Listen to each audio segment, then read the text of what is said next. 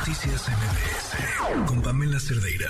Ya le adelantábamos que íbamos a platicar sobre esta convocatoria a la marcha para defender al Instituto Nacional Electoral en medio de una disputa precisamente por la reforma electoral. Algunos actores políticos y sociales han llamado a esta movilización a la que ha nombrado Marcha por la Democracia en lo que consideran como una defensa al Instituto Nacional Electoral. Ese llamado a la movilización se deriva de la disputa entre la Comisión Nacional de Derechos Humanos, encabezada por Rosario Piedra Ibarra, y el Instituto Nacional Electoral, encabezado por Lorenzo Córdoba. Pero para platicar sobre, pues, quiénes van, eh, cómo están llevando a cabo esta convocatoria. Le agradezco mucho a Mariana Moguel Robles, política y activista mexicana, que platique con nosotros esta noche. Mariana, ¿cómo estás? Buenas noches. Hola, Citlali, un gusto saludarte y por favor me saludas mucho a Pamela y por supuesto a todo tu auditorio. Sí. Buenas noches. Buenas noches, pues bienvenida Mariana. Eh, ¿Por qué no nos platicas un poquito de qué se trata esta convocatoria para la gente que nos está escuchando, que no tiene todo el panorama completo, pero qué, eh, qué se va a esperar, quiénes van? A ver, cuéntanos Mariana.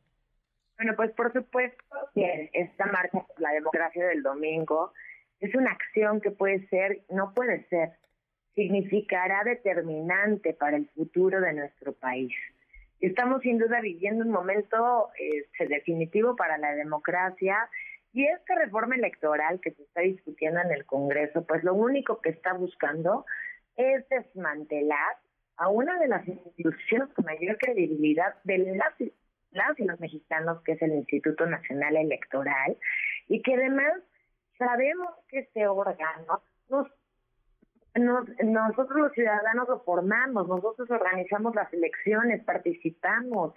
Entonces, por supuesto que hoy además me parece paradójico que aquellos quienes están promoviendo esta reforma son los que no, en el 88, y te lo digo porque yo era chiquita, en mi casa, que es casa de todos ustedes, ahí llegaba hasta el hoy presidente de la República, hablar de que las elecciones no, no debían de estar a cargo de un gobierno y que se tenía que pelear por el sufragio.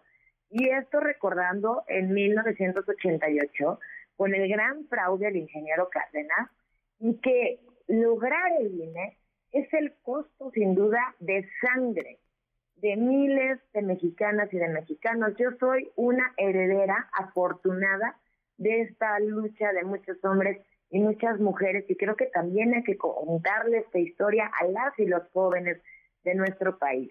¿Quiénes somos? Muchas organizaciones de la sociedad civil.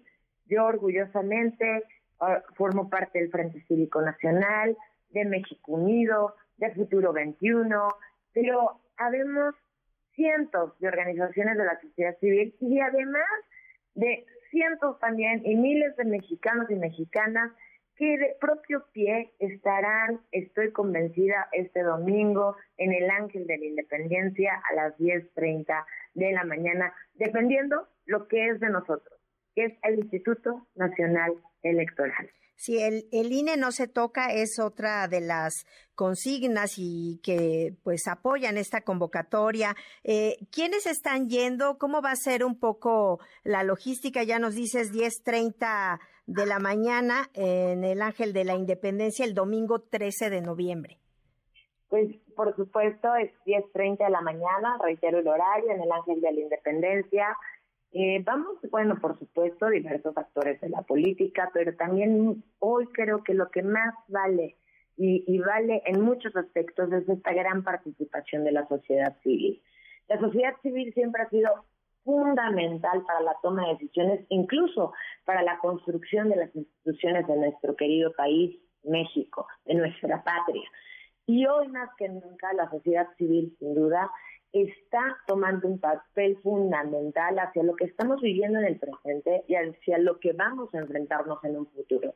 Por lo que estoy convencida que en esta marcha, que además me encanta, que aquí no hay protagonismos, en donde vamos a ver jóvenes, en donde habrá sin duda mujeres, hombres, ¿no? Por supuesto, organizaciones muy, ¿no? Que ya están muy fortalecidas como otras que se están sumando, que todavía están en, el andar y también la vecina, el vecino, el amigo, la amiga, que quiera acompañar a qué?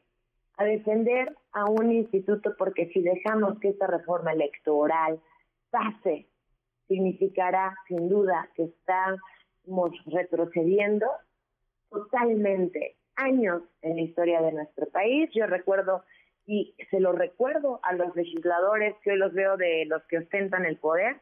Recuerdo cuando aventaban las boletas reclamando ese gran fraude del 88.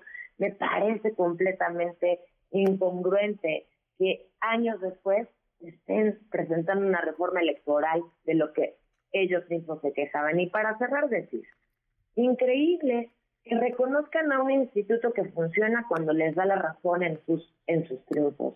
Increíble que cuando el instituto, que no es un instituto sometido a sus intereses, es cuando los descalifica.